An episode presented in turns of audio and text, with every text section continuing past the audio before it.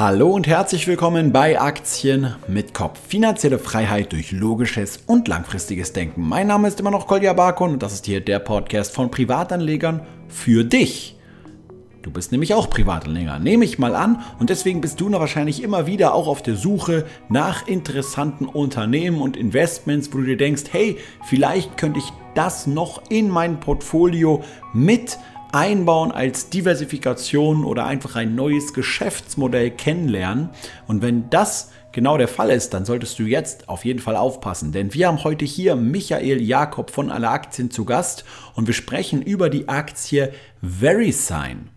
Das ist ein sehr interessantes Unternehmen und ich bin gespannt, was du zu dieser Analyse sagst. Bevor es losgeht, ein kurzer Werbehinweis und zwar gibt es jetzt auf alle Aktien das neue Angebot Alle Aktien Plus, wo du einen Preis von 29 Euro im Monat als Abonnement dafür zahlst, dass du wirklich regelmäßig auf konsistenter Basis professionelle Aktienanalysen von Michael, aber auch von Benjamin und anderen Analysten erstellt bekommst, die du dir als Podcast downloaden kannst oder als ansprechendes PDF vollumfänglich downloaden kannst.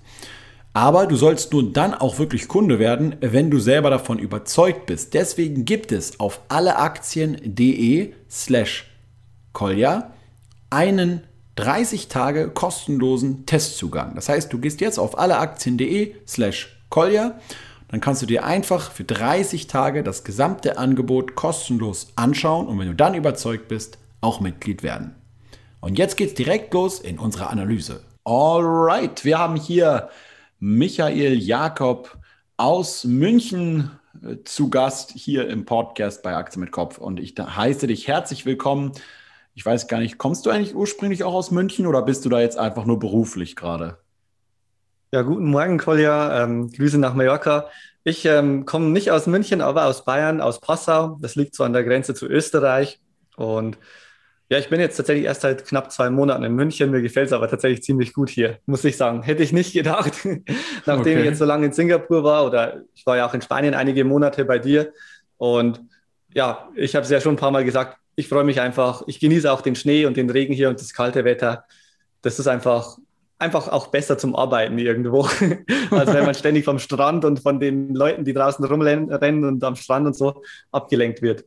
Okay, ist es denn in München eigentlich auch so zwecks Coworking Space und so schon, schon alles recht easy, auch so, dass du dich zum Beispiel mit Benjamin treffen kannst ohne Probleme ähm, mhm. und, und, und mit anderen Leuten networks aktuell oder ist das alles noch eher so ein bisschen Homeoffice-mäßig, ohne jetzt groß äh, mit anderen Leuten sich zu treffen? Wie ist da so die Situation? Also man kann sich jederzeit mit anderen Leuten treffen. Also ich treffe mich ja sowieso eigentlich fast nur beruflich, auch wenn ich mich jetzt mit, mit meinem äh, Partner alle Aktien, äh, mit meinem Partner Benjamin treffe. Aber dann ist es ja eigentlich auch immer beruflich und wir besprechen irgendwas und da sind auch Hotelübernachtungen oder sowas gar kein Problem. Okay, aber es ist noch nicht so, dass man irgendwie sich jetzt so mit vielen Leuten irgendwie auf einmal trifft, oder? Nee, das leider noch nicht. Also das ist auch, was ich noch am meisten vermisse. Die okay. Aktientreffen oder die ja, ja. Aktienstammtisch oder was auch immer, dass man sich einfach zusammentrifft, so typisch bayerisch im Biergarten mit Brezeln oh, ja. und einfach über Aktien auf ganz entspannt spricht. Auf das freue oh. ich mich eigentlich schon am meisten. Und ich denke aber, dass wir das in ein paar Monaten dann wieder sehen tatsächlich. Das wäre auf jeden Fall cool. Ich kann mich noch sehr gut erinnern, das hatten wir auch mal ein Community-Treffen, das müsste so zwei, drei Jahre, Jahre jetzt her sein. Äh, mhm. Und das war, das war genau im Januar äh, in München in irgendeinem Hof, Bräuhaus, Keller oder irgendwie sowas. Und da haben wir, da waren glaube ich, 20, 30 Leute. Und wenn man jetzt so darüber nachdenkt, das war wie, ist irgendwie so wie aus so einem anderen Leben. Das kommt einem irgendwie vor, als wenn mhm. das so 50 Jahre her, ja. Von daher, es das geht sind nicht, die schönsten Momente. Genau, es geht nicht alles äh, immer so schnell vorbei in der Zeit, wie man, wie man immer so den Eindruck hat. Außer natürlich im Internet und dem schnelllebigen Zeitgeist von Social Media und wir sind hier natürlich auch dafür da, immer wieder unterschiedliche Aktien vorzustellen, die mhm. zum Beispiel digitale Geschäftsmodelle haben, sei es jetzt Square, da könnt ihr gerne noch mal reinhören. Oder auch, wir haben ja auch was zu The Trade Desk gemacht damals. Kannst du dich wahrscheinlich auch noch sehr gut erinnern. Und jetzt genau. hast du aber heute eine ganz andere Aktie, vor, also die auch mit dem Internet zu tun hat, aber die so ein bisschen sagt, hey, ihr wollt im Internet ein Geschäftsmodell aufbauen, dann müsst ihr im Endeffekt an uns vorbei, richtig? Ganz genau so ist es, ja. Und also wer die Podcast schon ein bisschen länger verfolgt, der weiß, wenn, wenn ich da bin, dann geht es fast immer um Tech-Aktien, wie du schon richtig gesagt hast, die beiden. Aber heute geht es auch um eine Tech-Aktie, aber eine, die nur ein Average-Grower nach Peter Lynch ist, nämlich so ein Umsatzwachstum von knapp sieben Prozent hat, vielleicht ein bisschen mehr ähm, dafür aber ein unglaubliches Monopol, ein so starkes Monopol, dass sogar Warren Buffett, jemand, der eigentlich überhaupt keine Affinität hat für Tech-Aktien, auch sagt, da muss ich rein. Und das ist die Aktie VeriSign.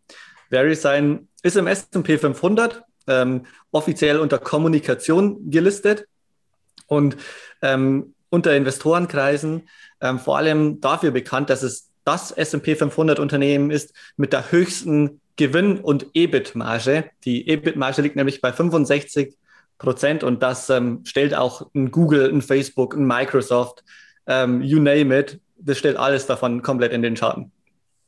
Ja, und das kann man sagen. Ich habe mich ähm, eigentlich, ähm, VeriSign war auch überhaupt nicht auf meinem Schirm. Die habe ich so gefunden, dass ich einfach mal relativ stur an einem Wochenende komplett den S&P 500 von ganz oben bis ganz unten durchgegangen bin und mir angeschaut habe, welche Geschäftsmodelle kenne ich noch überhaupt nicht, sollte ich aber vielleicht eigentlich kennen. Ähm, und für mich ist VeriSign in einem Satz investieren in das interkontinentale Netzwerk, beziehungsweise heutzutage wird es ja einfach nur noch Internet ähm, genannt. Und wenn man vom Internet profitieren will, dann muss man in VeriSign investiert sein. Denn, denn ein paar Investoren fragen ja immer, wie kann man von Digitalisierung profitieren und was wächst denn 50 Prozent pro Jahr? Ähm, VeriSign ist zwar kein Wachstumsunternehmen, aber ich würde sagen, wenn irgendjemand den Schalter fürs Internet hat zum Aus- und Anschalten, dann ist es mit Sicherheit VeriSign. Die besitzen nämlich alle .com und alle .net ähm, Domains der gesamten Welt also nicht nur Amerika, sondern auch Europa. Äh, wenn jemand eine .com-Domain in China registrieren will, dann läuft das auch über VeriSign. Und weil eben .com und .net die zwei beliebtesten Domains im ganzen Internet sind, ähm, besitzt VeriSign indirekt in Anführungszeichen 55 Prozent aller äh, Webseiten, die es gibt. Das heißt, auch Microsoft.com gehört VeriSign, wird aber an Microsoft.com vermietet. Auch wir, wenn wir alle Aktien.com haben, haben wir ja auch ähm, dann müssen wir das indirekt von dem VeriSign kaufen. Okay. Das heißt, also normalerweise, wenn man so eine Domain irgendwie registriert, da ist es so GoDaddy oder World for You oder da gibt es ja alle möglichen Anbieter und die mhm. wiederum müssen das aber äh, jeweils dann bei VeriSign einkaufen, ja? Oder wie funktioniert das genau im Detail?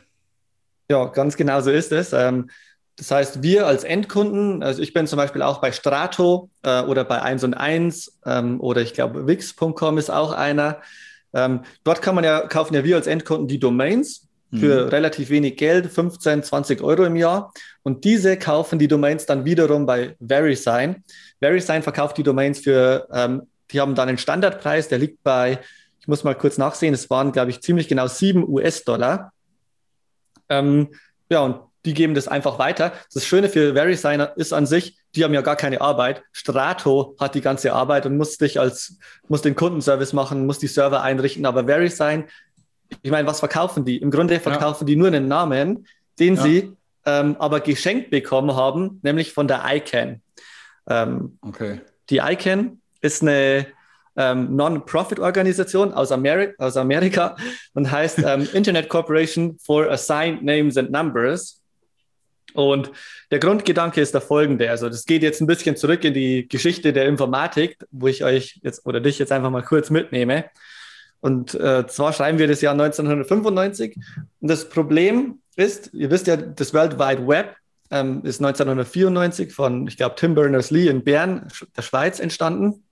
Das Problem war, ähm, oder die erste revolutionäre Idee war ja überhaupt mal, dass alle Internet mit, äh, dass alle Computer der Welt miteinander verbunden sein sollten. Ähm, das war früher nicht so. Also vor 1995 war das nicht der Standard. Ähm, und die zweite Idee war jetzt, okay, wenn jetzt alle PCs miteinander verbunden sind, wie findet man sich gegenseitig? Und die Realität ist über IP-Adressen, das ist die Antwort über IPv4 und IPv6, das sind einfach nur Zahlen. Ähm, und jeder PC hat praktisch eine eindeutige Zahl, über die man ihn findet, weil man sich aber Zahlen so schwer merken kann, hat man sich überlegt, okay, wir müssen es irgendwie so machen, dass jeder Zahl, also jedem Server, eine ein, ein eindeutiger Name zugeordnet ist. So dass beispielsweise, wenn ich jetzt Microsoft.com besitze, das auch wirklich zum Microsoft.com Server führt. Oder wenn ich jetzt, wir haben alle Aktien.de, das muss auch immer, egal wo du dich auf der ganzen äh, Erde befindest, egal ob in Australien, in China oder sonst wo, alleaktien.com muss immer auf diesen Server, auf unserem Server in Frankfurt ähm, leiten. Und jetzt, wenn man jetzt aber einen freien Markt macht, dann führt das zu ja, einer extremen Fehleranfälligkeit, weil jeder sagt natürlich, ah, ich besitze alle Aktien.com, ich besitze Microsoft.com. Und deswegen hat die ICANN, diese Non-Profit-Organisation mit Sitz in Amerika, gesagt, es, wir wollen hier sogar ein Monopol. Jemand, der, der dieses zentrale Register hat, wo drin steht, welche IP-Adresse gehört zu welchem Namen und wer besitzt diese, damit es zu keinen ja, Verwirrungen und Doppelansprüchen kommt. Genau. Genau. Und diese ICANN sagt jetzt, äh, wir wollen das Zeug vergeben und wir wollen schauen, dass hier Ordnung herrscht. Wir wollen aber nicht äh, mit den ganzen Endkunden zu tun haben ähm, und Server einrichten oder das vergeben. Und deswegen sagt die ICANN, ICANN ist eine extrem schlanke Organisation, die sagt einfach, die machen nicht nur .com und .net, sondern die machen indirekt auch .de und äh, .fr für Frankreich. Äh, und es gibt ja noch hunderte andere Domains, dazu kommen wir später gleich nochmal. Sondern die ICANN entscheidet einfach nur, wer jetzt welchen Bereich verwalten darf. Und VeriSign hat den Auftrag bekommen, dass sie .com und .net verwalten dürfen und noch einige andere, nämlich .name ähm, und ähm, .cc und .tv TV ist bekannt geworden durch Twitch.tv. Ja, oder EDU ja, und, und, so und die ganzen Educational Websites und so. Genau, also .edu ja. äh, wird allerdings nicht äh, von VeriSign, also ist nicht im Besitz von VeriSign, ah, okay. aber VeriSign stellt einfach nur die technische Infrastruktur von Edu ähm, und von, von, noch ein paar anderen. Aber diese .com, .net, .name, .cc und .tv sind auch wirklich so im Besitz. Also VeriSign darf da Geld dafür verlangen. Ja, und, und das ist ja, ist jetzt. Ist ja eigentlich, ja. Ein, also deswegen auch ziemlich interessant, weil eigentlich .com ja immer eigentlich die wichtigste ähm, Top-Level-Domain eigentlich ist, die du brauchst. Ja, wenn du irgendein neues Projekt oder irgendwas registrierst und dann guckst du natürlich mhm. und, und, du kannst ja auch immer nachgucken, ja, ist, wenn du irgendwie eine neue Idee hast oder so, ja, gibt's die Domain schon, ne? Oder kannst du die irgendwie kaufen? Und wenn du dann irgendwie mhm. siehst, okay, da ist jetzt schon die .com weg, dann äh, hast du natürlich, äh, ist immer schwierig. Dann kannst du gucken. Genau so ist es. da fällt mir .net oder ja. irgendwie sowas, aber das ist ja auch so von der Qualität her meistens auch was, zum Beispiel dann wiederum auch Google und so weiter angeht, auch immer mhm. relevant, ne? Dass sie ja auch, was, den, was ihre ganzen Suchalgorithmen angehen, ähm, ja auch den Traffic äh, umleiten und so.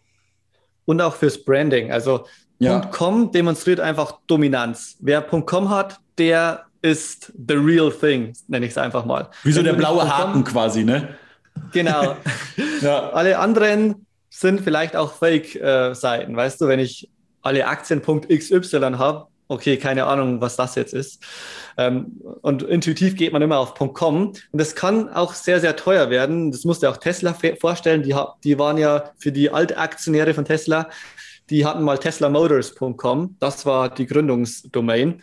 Und es sind halt sehr, sehr viele Leute trotzdem auf tesla.com gegangen, die ein Privat, ja, ein Privater in Amerika besessen hat und Tesla musste die für mehrere Millionen dann später abkaufen. Also diese genau. Domains genau. sind auch digitale Assets tatsächlich. Absolut, ja. Oder, oder von Horst Lüning hat ja auch whisky.de oder whisky. Wollte ich gerade sagen, Kolja. Für fünf Millionen, glaube ich, gell? Oder drei Millionen, glaube ich. Fünf Millionen. Genau, drei? Er, okay. Ja, drei, irgendwas in dem Bereich hat er damals, habe ich sogar ein Video-Interview mit ihm gemacht und da hat er, hat er davon erzählt, ja. Spannende, ja. spannende Sache, ja. Und warum ist das so viel Geld wert? Weil es einfach das Aushängeschild, Aushängeschild im Internet ist. Das ist wie deine physische Adresse und das entscheidet, ob du, ja. ob du eben eine gute Adresse hast oder eine schlechte und diese strahlt dann indirekt auch Verstehe. die Dominanz aus. Es gibt da übrigens einen kleinen Fun-Fact, die Informatiker wissen das natürlich alle. Also für jemanden, der ich meine, alle Informatiker, die gerade hier zuhören, die wissen das wahrscheinlich schon ewig. Ähm, aber insgesamt hängen auch alle E-Mail-Adressen mit der Domain zusammen, die du besitzt. Also wenn du, ne, weißt ja, wenn du eine E-Mail von genau. ähm, Jens at google.de erhältst, dann weißt du, Jens arbeitet auch bei Google, weil er diese Google-Domain hat. Das heißt, jeder, der sich eine Domain kauft, der bekommt auch alle E-Mails ähm, dieser Domain, weil E-Mails hängen immer an der Domain dran. Umgekehrt übrigens auch, wenn du deine Domain verlierst, dann verlierst du auch alle deine E-Mails, die auf domain.com enden. Genau, und, und, und das, dieser Branding-Effekt, den kann man nicht genug unterstreichen, auch wie du sagst. Ähm, weil ich meine, es ist ja so, du guckst in deinen Mail-Ordner und du hast da irgendwie so eine potenziell äh, sehr merkwürdige E-Mail bekommen. Das Erste, was du machst, mhm. du schaust natürlich in äh, die E-Mail gen genau rein, ja, in die, in die Domain. Also von wem kommt die? Und wenn du dann siehst, okay, mhm. ist, da, du kriegst eine E-Mail von Netflix und auf einmal kriegst du aber das von der Gmail-Adresse, dann weißt du meistens schon, okay, ist direkt Spam. Das heißt, diese Branding-Effekte sind extrem wichtig. Ich würde als Vergleich sagen, das ist so ein bisschen wie am Strand. Ähm, du hast ein Restaurant oder eine Bar, die direkt an einem Strand ist und der ist von Felsen umgeben. Ja, und jetzt hast du halt sozusagen die beste Location um eben, wenn die Leute dort an den Strand wollen oder in unserem Fall ans Internet wollen, dort eben halt äh, auch Sachen zu kaufen, ja, und das zu nutzen. Und alle anderen, die jetzt irgendwie die ganzen anderen Domains noch haben wollen, Punkt C irgendwas oder was auch immer, die sind irgendwie mhm. so hinten am Parkplatz und nicht mehr am Strand. ja. Das ist jetzt also, ja. das ist so, so wie bei Immobilien die Lage, ja, kannst du sagen, es ist halt hier eben extrem wichtig. Und was ich interessant finde, ist, dass man sozusagen so einer Firma wie VeriSign dieses Monopol gewährt äh, und die mhm. natürlich ähm, so hohe Margen erzielen. Aber was mich jetzt interessieren würde, ist, wie flexibel sind die denn in ihrer Preisgestaltung? Also, weil wenn ich ja. mir jetzt das Unternehmen und das Wachstum anschaue, dann sehe ich, okay, es werden immer mehr ähm, Domains äh, jedes Jahr registriert. Das ist eigentlich ein ziemlich verlässliches Geschäftsmodell, aber der Umsatz, ja, mhm. der, der, der steigt zwar, aber ziemlich langsam, wie du ja auch selber sagst. Warum erhöhen sie die Preise nicht einfach mehr? Gibt es da irgendwelche Schranken, die denen in den Weg gelegt werden von, von ICANN oder von anderen Regierungsorganisationen mhm. oder, oder wie ist da so das Zusammenspiel? Ja, also Sie müssen die Domains von, oder Sie, Sie müssen die Domains nicht kaufen, sondern Sie bekommen sie von ICANN, die ganzen .com und .net Domains, beziehungsweise das Recht, diese zu vertreiben. Und das ist gerade auch der Knackpunkt. Denn wenn man ein Monopol vergibt, dann muss man auch irgendwelche Auflagen erwirtschaften oder eingeben, weil ansonsten könnte VeriSign jetzt einfach sagen, okay, du willst Microsoft.com haben, okay, die Domain kostet eine oder 100 Milliarden im Jahr. Man könnte VeriSign, Microsoft und Google und all die anderen, die profitabel arbeiten, richtig krass ausquetschen, weil die brauchen natürlich die Domain. Umgekehrt, jemand, irgendein Startup, ähm, die bekommt vielleicht die Domain für nur 50 Euro im Jahr, aber jemand, der profitabel arbeitet und egal, könnte auch bmw.com sein oder was auch immer, die müssen dann viele Millionen für die Domain bezahlen. Und weil die Geschäftsberichte ja auch alle öffentlich sind, weiß VeriSign ja genau, was, wie, viel, wie viel Geld Microsoft verdient und könnte die perfekt ausquetschen. Das soll aber nicht so sein und deswegen gibt es von der ICANN zwei Auflagen. Die erste ist, alle Domains müssen gleich viel kosten. Und das tun sie auch. Das sind diese besagten 7 äh, US-Dollar und 85 Cent, also 7,85 US-Dollar, kosten alle Domains, egal welche. Auch wenn es bla bla bla bla bla.com ist, kostet genauso viel wie Microsoft.com. Und die zweite Auflage ist, ähm, Sie dürfen die Preise auch nicht ähm, beliebig anheben, sondern im aktuellen Zyklus dürfen Sie die Preise um 7% pro Jahr anheben für die Domains. Und das machen Sie auch vollkommen. Ähm, und da merkst du jetzt auch schon, das ist einer der Treiber, wie, ja, wie man in VeriSign investieren kann, muss, wie man sieht. Sie haben 7% Umsatzsteigerung, einfach nur dadurch, dass Sie die Preise jedes Jahr um 7% erhöhen können. Die Garantie haben sie aber nur noch bis 2024, also noch die nächsten drei Jahre oder vier Jahre. Denn es gibt noch eine Auflage und die ist eigentlich die schwierigste. VeriSign muss sich dieses Recht, alle .com und .net Domains vertreiben zu dürfen, alle sechs Jahre neu sichern und zwar neu mit der ICANN aushandeln. 7% Preiserhöhungsrecht pro Jahr klingt eigentlich ganz okay, aber man darf Folgendes nicht vergessen. Die sieben Jahre davor hatten sie das Recht oder hatten sie gar kein Recht darauf. Das heißt, aktuell darf VeriSign zwar jedes Jahr die Preise um 7% pro Jahr erhöhen, aber in den sechs Jahren davor, nämlich von 2012 bis 2019, durfte VeriSign überhaupt keine Preise erhöhen, sondern musste wirklich jedes Jahr die gleichen damals 7,85 Euro verlangen. Und das tut dann natürlich schon sehr, sehr weh.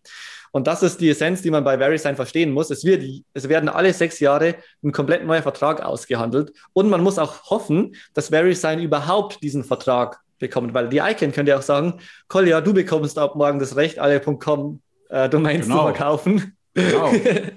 und wenn du ein besseres Angebot machen kannst als VeriSign, ein deutlich besseres, dann könnte es auch klappen. Jetzt ja. bleibt noch eine Frage, ist das denn schon mal vorgekommen, dass jemand anders dieses Recht bekommen hat? Ähm, ja, ist es, aber nicht in den letzten 20 Jahren. Das heißt, heißt seit dem Jahr 2000 hat VeriSign jedes Jahr das Recht erhalten. Und ist auch irgendwo klar, weil die ICANN möchte natürlich auch einen verlässlichen Partner. Weißt du, nicht alle sechs Jahre wechseln. Das führt halt auch zu Webseitenausfällen vermutlich oder zu irgendwelchen Inkonsistenzen. Ähm, sondern die ICANN ist ja auch daran interessiert, dass man einen verlässlichen, fairen Partner hat. Ich würde sagen, als nächstes schauen wir uns mal noch die Branche an. Also wie schnell, wie viele neue Domains gibt es eigentlich pro Jahr? Ja. Und da ist es so, es gibt insgesamt drei Arten von Domains. Es gibt diese generischen Domains, die im Grunde für nichts an sich stehen, sondern wirklich generisch sind, wie .com, .net, .info, äh, .org. Ähm, die haben natürlich schon einen Sinn wie Commercial oder Organization oder Network, aber die sind diese generischen und das sind auch die beliebtesten. Dann gibt es noch die länderspezifischen Domains. Jedes Land hat eine eigene Domain, wie DE für Deutschland oder CH für die Schweiz, Confederatio Helvetica, IT, FR, sogar Amerika hat eigentlich eine eigene Domain, nämlich .us, aber kennt natürlich keiner, weil jeder .com verwendet.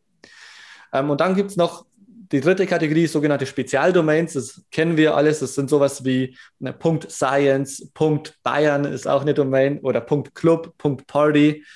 Ähm, das sind aber so Nischendomains und das Lustige bei diesen Nischendomains ist, man kann zur Icon gehen und seine eigene Nische beantragen. Also du könntest .collier als äh, Domain-Endung beantragen und dann könntest du zum Beispiel machen Microsoft.collier ist jetzt die neue Microsoft-Webseite.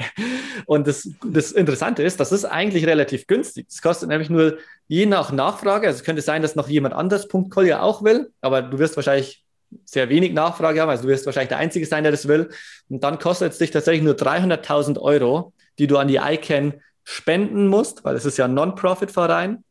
Und dann hast du diese Domain.collier und dann darfst du allen anderen Menschen deine .collier-Domains verkaufen. Du, du könntest dann zum Beispiel mir alle Aktien.collier verkaufen oder Michael.collier.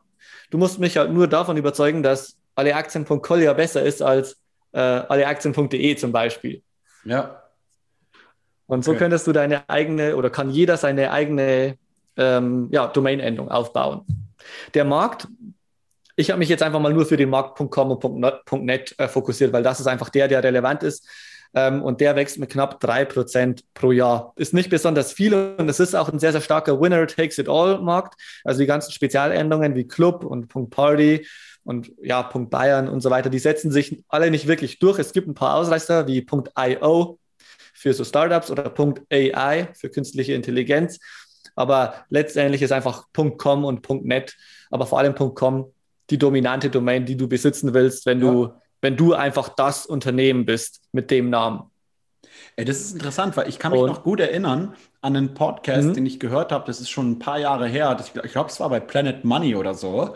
Ähm, und da hatten die jemand ähm, am Mikrofon, der ganz viel über diese ganzen Nischen-Domains und so weiter gesprochen hat.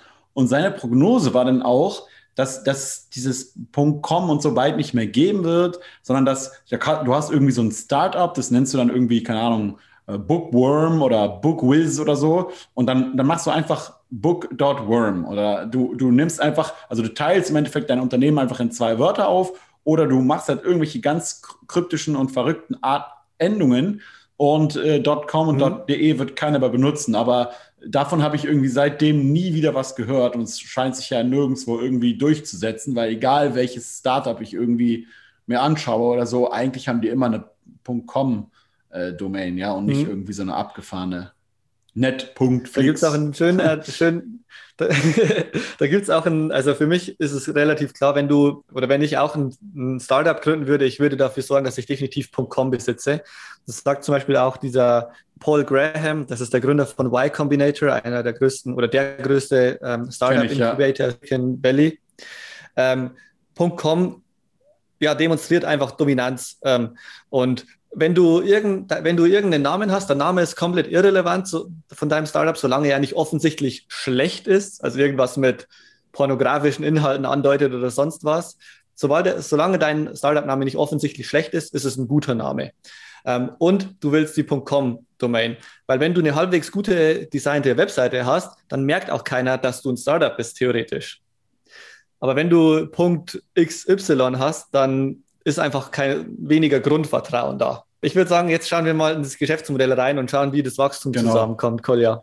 Genau, weil da bin ähm, ich ehrlicherweise so ein bisschen kritisch, äh, wenn ich ja. mir das anschaue, auch nämlich was jetzt die Aktie angeht. Die hat sich seit 2012 eigentlich, äh, kann man sagen, fast verzehnfacht.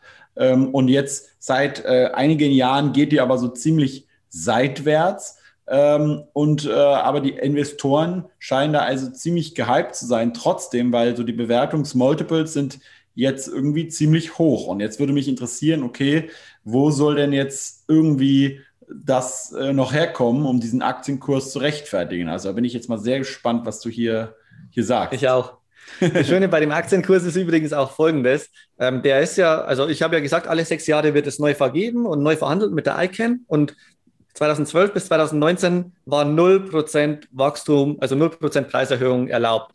Der Aktienkurs ist trotzdem gestiegen, aber nur leicht. 2019, ähm, Anfang 2019 war die zweite oder die letzte Verhandlung jetzt, die bis 2024 gilt. Die hat auch 2018 schon abgedeckt. Ähm, und dann, sobald rausgekommen ist, dass sie jetzt die Preise um 7% pro Jahr erhöhen dürfen, ist der Aktienkurs sofort explodiert und seitdem jetzt mehr oder weniger stagniert seit zwei Jahren. Und es macht auch du kennst ja die, Hypo, die Markteffizienzhypothese, es macht auch irgendwie komplett Sinn. Mich wundert es eigentlich sogar, dass es nicht noch extremer ist. Ähm, wie kommt das Wachstum zustande? Aus drei, aus drei Quellen. Das erste ist, wie viele oder was ist das Wachstum der Anzahl der .com und .net Domains? Also je mehr Domains, umso mehr verdient VeriSign, weil VeriSign ist wie ein Telekommunikationsunternehmen, deswegen sind sie auch in der Kommunikationskategorie. Sie haben Fixkosten, nämlich einmal diese ganzen Verträge verhandeln und die IT-Infrastruktur, aber jede zusätzliche Domain, das kostet VeriSign genau gar nichts. Das ist ein Eintrag in, in eine Datenbank. Und deshalb, je mehr Domains, umso besser, weil es keine variablen Kosten gibt. Domains wachsen so drei Prozent pro Jahr. Der nächste Fakt ist, wie viel kann VeriSign die Preise jedes Jahr erhöhen?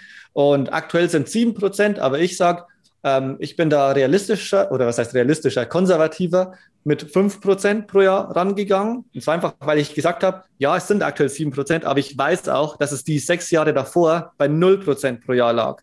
Vielleicht ist sogar 7% schon ein bisschen ja, zu ambitiös. Wahrscheinlich irgendwo bei 3 bis 5%. Aber ich bleibe mal bei 5%.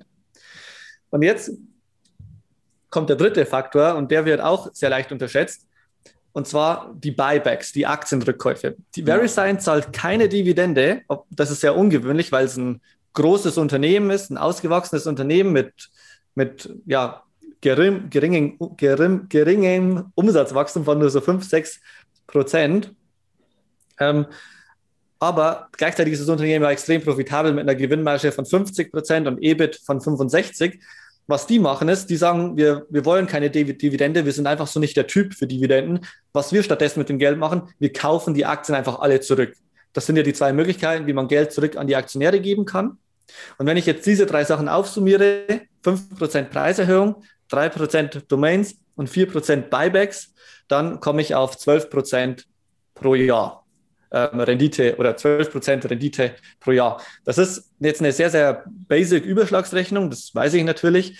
Ähm, ich habe aber auch ein sehr intensives Discounted Cashflow Modell gemacht und da komme ich auch auf 10 bis 12% pro Jahr. Wir unterbrechen das aktuelle Programm für einen ganz kurzen Werbehinweis auf unseren Podcast-Partner Blinkist.de. Seit einigen Jahren werbe ich schon für eine meiner absoluten Lieblings-Apps hier auf dem Podcast und auch heute habe ich mir wieder ein richtig interessantes Buch rausgesucht für euch, welches ich kurz vorstellen möchte.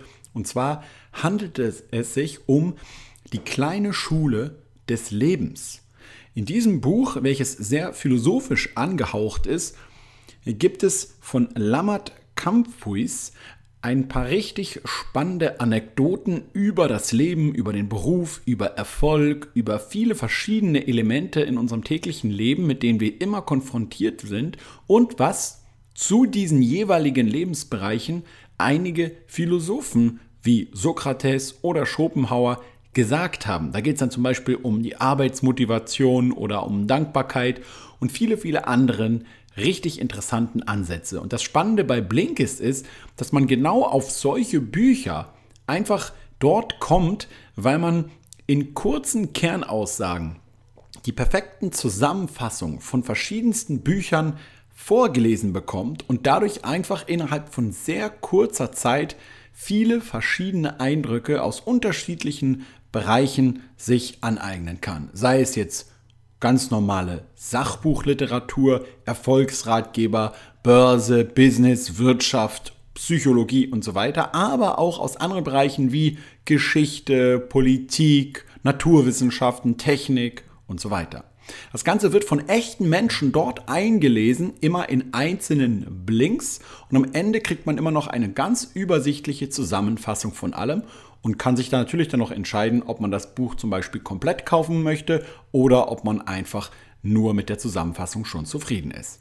Ihr bekommt auf das Jahresabo Blinkist Premium 25% Rabatt, wenn ihr über blinkist.com slash amk euch den Zugang sichert.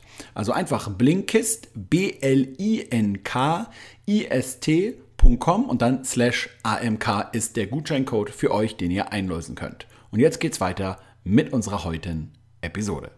Das ja. Schöne ist, dass es relativ vorhersehbar ist. Auch diese Buybacks, diese 4% pro Jahr, das ist einer der krassesten Aktien-Buybacks, die man sich vorstellen kann. Wer jedes Jahr, also wer jedes Jahr durchschnittlich 4% der Aktien zurückkauft, da bist du nach zehn Jahren, gibt es einfach ja, gibt es gefühlt keine Aktien mehr. Also auch im Vergleich mit Apple oder JP Morgan, auch zwei Unternehmen, die ja. extreme Rückkaufprogramme hatten, ist das nochmal eine ganz andere Liga. Und wenn es jedes Jahr vier Prozent weniger Aktien gibt, dann muss natürlich logischerweise auch der Aktienkurs vier Prozent grob steigen, solange die Marktkapitalisierung gleich bleibt. Ja, wobei ich sagen muss, ich, ich gucke mir das auch jetzt gerade an mit den Buybacks und mhm. es gab aber von Jahr 2017 auf 18, da gab es äh, wieder eine An Hebung. Da hat man also keine Buybacks gemacht oder zumindest hat man mehr Kapitalerhöhungen gemacht. Aber seitdem gibt es wieder so einen Downward-Trend. Und man kann schon sagen, hier 2004, mhm. das war, glaube ich, der Hochpunkt, da hatten sie noch irgendwie 250 Millionen.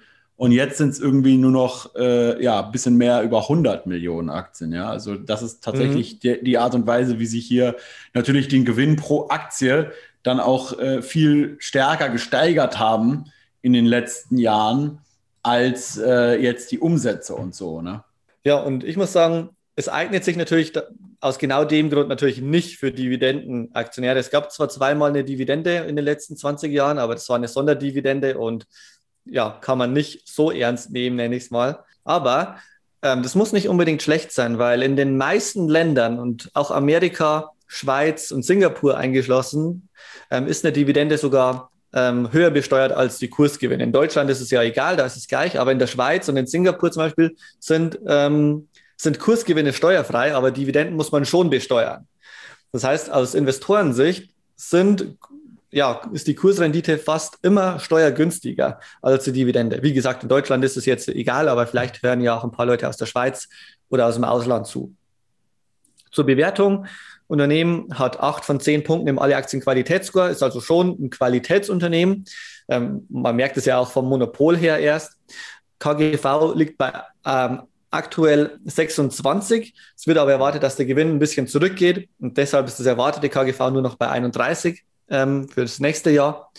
Ähm, ich rechne aber trotzdem mit einer durchschnittlichen Rendite von knapp 12 Prozent pro Jahr, was natürlich 10 bis 12 Prozent pro Jahr, was erstmal wenig erscheint, aber man darf auch nicht vergessen, was man hier für ein Monopol und für einen Burggraben hat. Also die Gewinne sind in der Hinsicht schon sicher. ähm, dass man sagt, also in den nächsten vier Jahren wird garantiert nichts passieren. Da gibt es nämlich noch den, die Verträge. Ja. Und welche zwei Risiken gibt es denn bei VeriSign? Und ich habe mir natürlich, ich schaue mir, wenn dann substanzielle Risiken an, also nicht, was erhöht den Umsatz um oder was ähm, kürzt den Umsatz um 10 Prozent, sondern wirklich, was könnte VeriSign komplett so zerstören. Da bin ich auf zwei Sachen äh, gekommen, Kolja.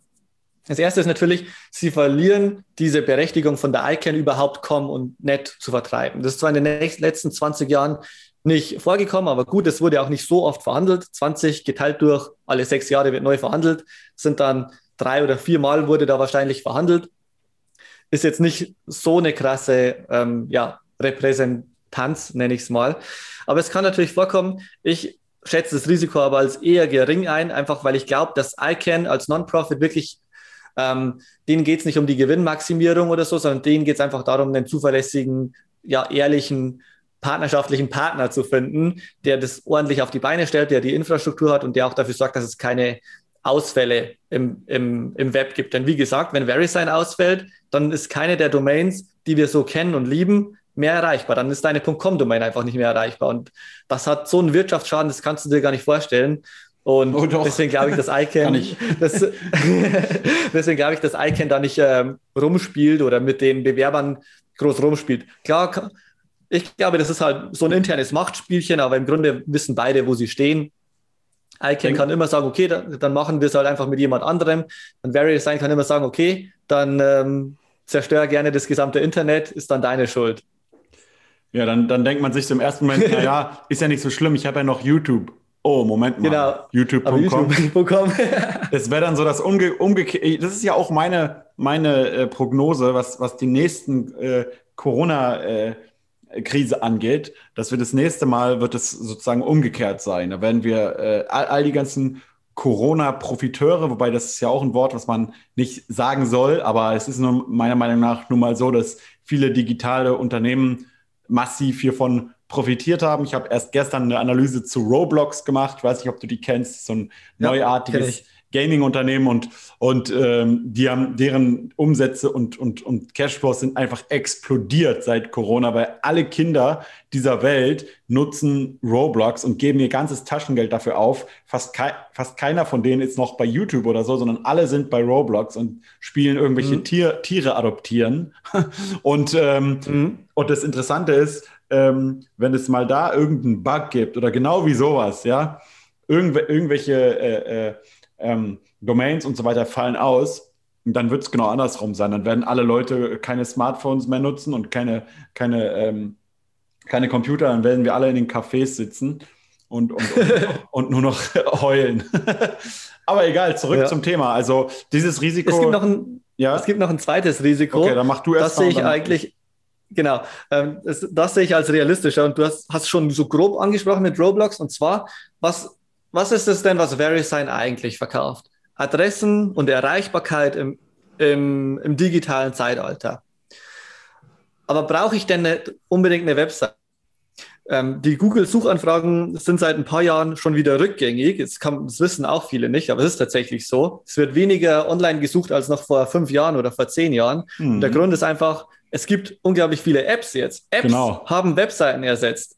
Das heißt, es, ich, ich merke es auch von, ähm, von jüngeren Menschen, so unter 15 nenne ich es jetzt einfach mal, die, die gehen gar nicht mehr auf so viele Webseiten, sondern die schauen, als erstes gibt es da eine App dafür, laden die App runter und das ist dann ähm, der Platz. Auch so ein Beispiel ist einfach Facebook-Gruppen, wie du ja auch eine hast, die Aktien mit Kopfgruppe. Ja. Du hättest auch eine Webseite machen können, Aktien mit Kopfgruppe.com. Aber hast du nicht. Du hast eine Gruppe, also eine Facebook-Gruppe erstellt und jetzt wird da diskutiert. Oder eine Patreon-Seite. Weißt du, man, du stellst dir einen Patreon-Account, wo man Geld spenden kann.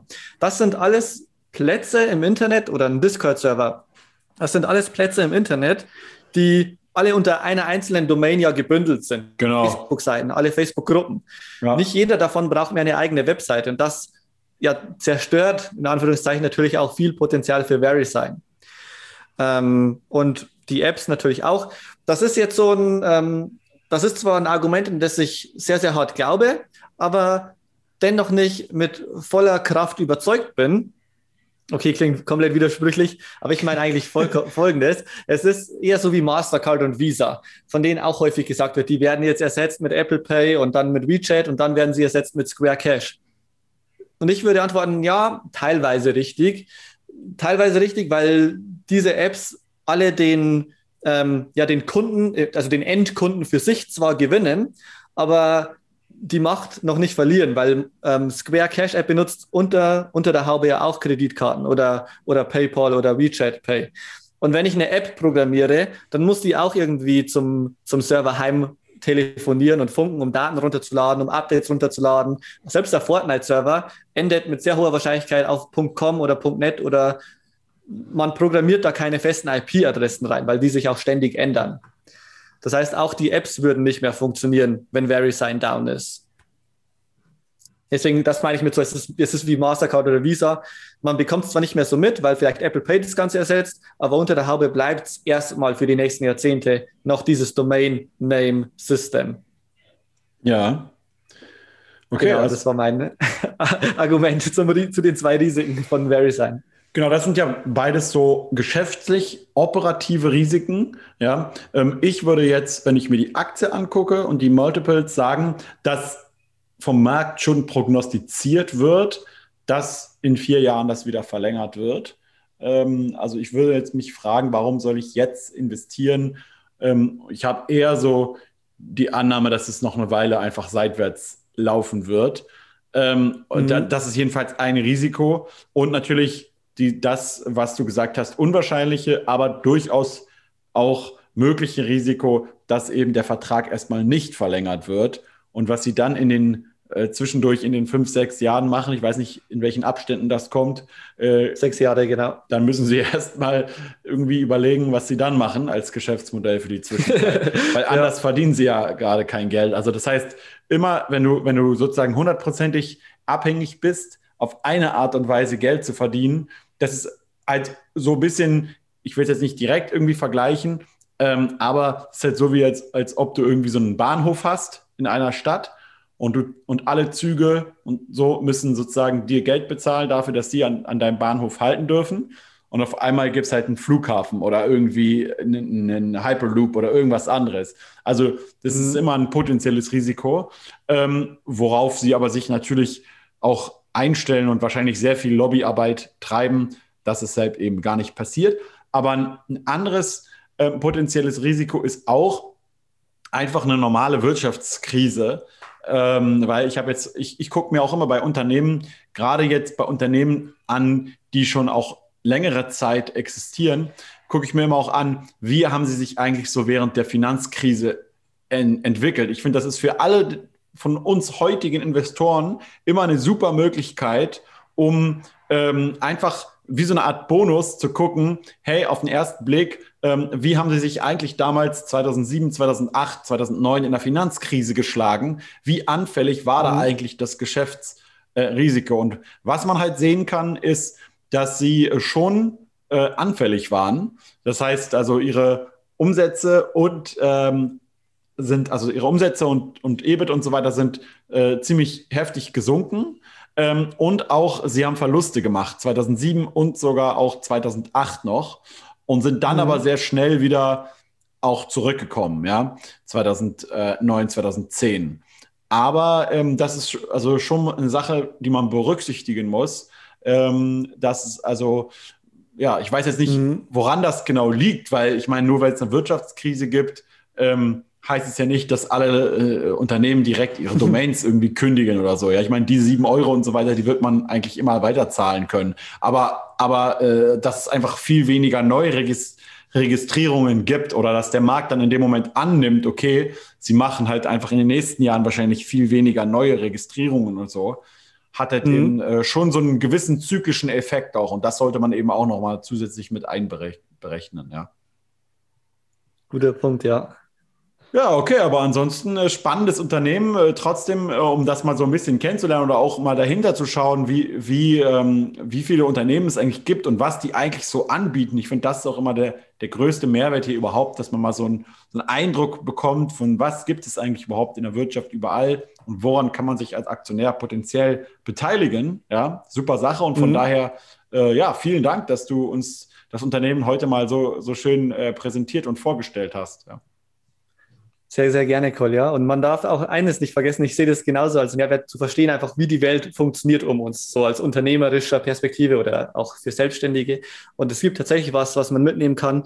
Jeder von uns kann sich seine eigene Domain-Endung für ab circa schon 300.000 Euro bestellen und dann sein eigenes Domain-Imperium aufbauen. Vielleicht und so dann .com und .net disruptieren. ja, oder es gibt ja, es gibt ja auch, glaube ich, es gibt ja manche Leute, die das Geschäftsmodell haben, dass sie eben nicht, ja. die bauen sich jetzt nicht die eigene Punkt Michael oder Punkt Kolja äh, Domain, sondern genau das, was, was du gesagt hast mit Tesla, ja, dass sie einfach so, sich, ja. sich irgendwelche .com äh, Domains halt, halt sichern, ähm, die, die sie oder damit Handel betreiben. Und ich, mhm. ich bekomme auch Du wahrscheinlich auch, aber du, ich bekomme auch ständig Angebote, ob ich jetzt irgendeine Aktienpunkt, irgendwas Seite kaufen möchte. Mhm. Ähm, und damit kann man natürlich auch ein Geschäft machen. Ja? Also ich, hab, ich, ich, kann mich sogar noch erinnern, ähm, also es gab auch schla einen schlauen äh, Nutzer, der damals zum Beispiel die Immobilien mit kopf.com äh, und .de Domain sozusagen geklaut hat, also in Gänsefüßchen, weil er hat einfach mhm. angenommen, hey Kolja, Akte mit Kopf, jetzt macht er halt irgendwie, ich weiß gar nicht, ich glaube Sparen mit Kopf war das nächste und dann hat er einfach gedacht, ey, okay, das heißt, er wird ja irgendwann bestimmt auch Immobilien mit Kopf machen und dann hat, hat er sich die, mhm. die äh, gesichert und dann, äh, als wir dann soweit waren und äh, uns das registrieren wollten, dann, ähm, ja, konnten wir schön ihm ein bisschen Geld zahlen dafür und dann hat er uns sie auch freundlicherweise sehr schnell übertragen. Aber äh, ist jetzt nicht, ich würde jetzt nicht sagen, das ist so das Geschäftsmodell, wo man dann so am Ende des Tages so sagen kann, hey, wow, ich bin stolz, was richtig Cooles heute erschaffen zu haben. Ja. Aber ja. es gibt die, die Möglichkeit dazu, ja. Ähm, okay. Aber dann danke ich dir trotzdem vielmals und äh, ich bin schon gespannt, was wir als nächstes hier noch auspacken. Danke dir, Kolja. Mach's gut. Bis dann. Okay, liebe Damen und Herren, das war es auch schon wieder für diese Woche. Falls euch die Roblox-Analyse interessiert, könnt ihr euch gerne natürlich noch auf YouTube anschauen. Und ansonsten bleibt natürlich wie immer rational beim Investieren und natürlich bei allem anderen Party hard. Wir sehen uns auf jeden Fall beim nächsten Video. Rationale Grüße. Ciao, ciao.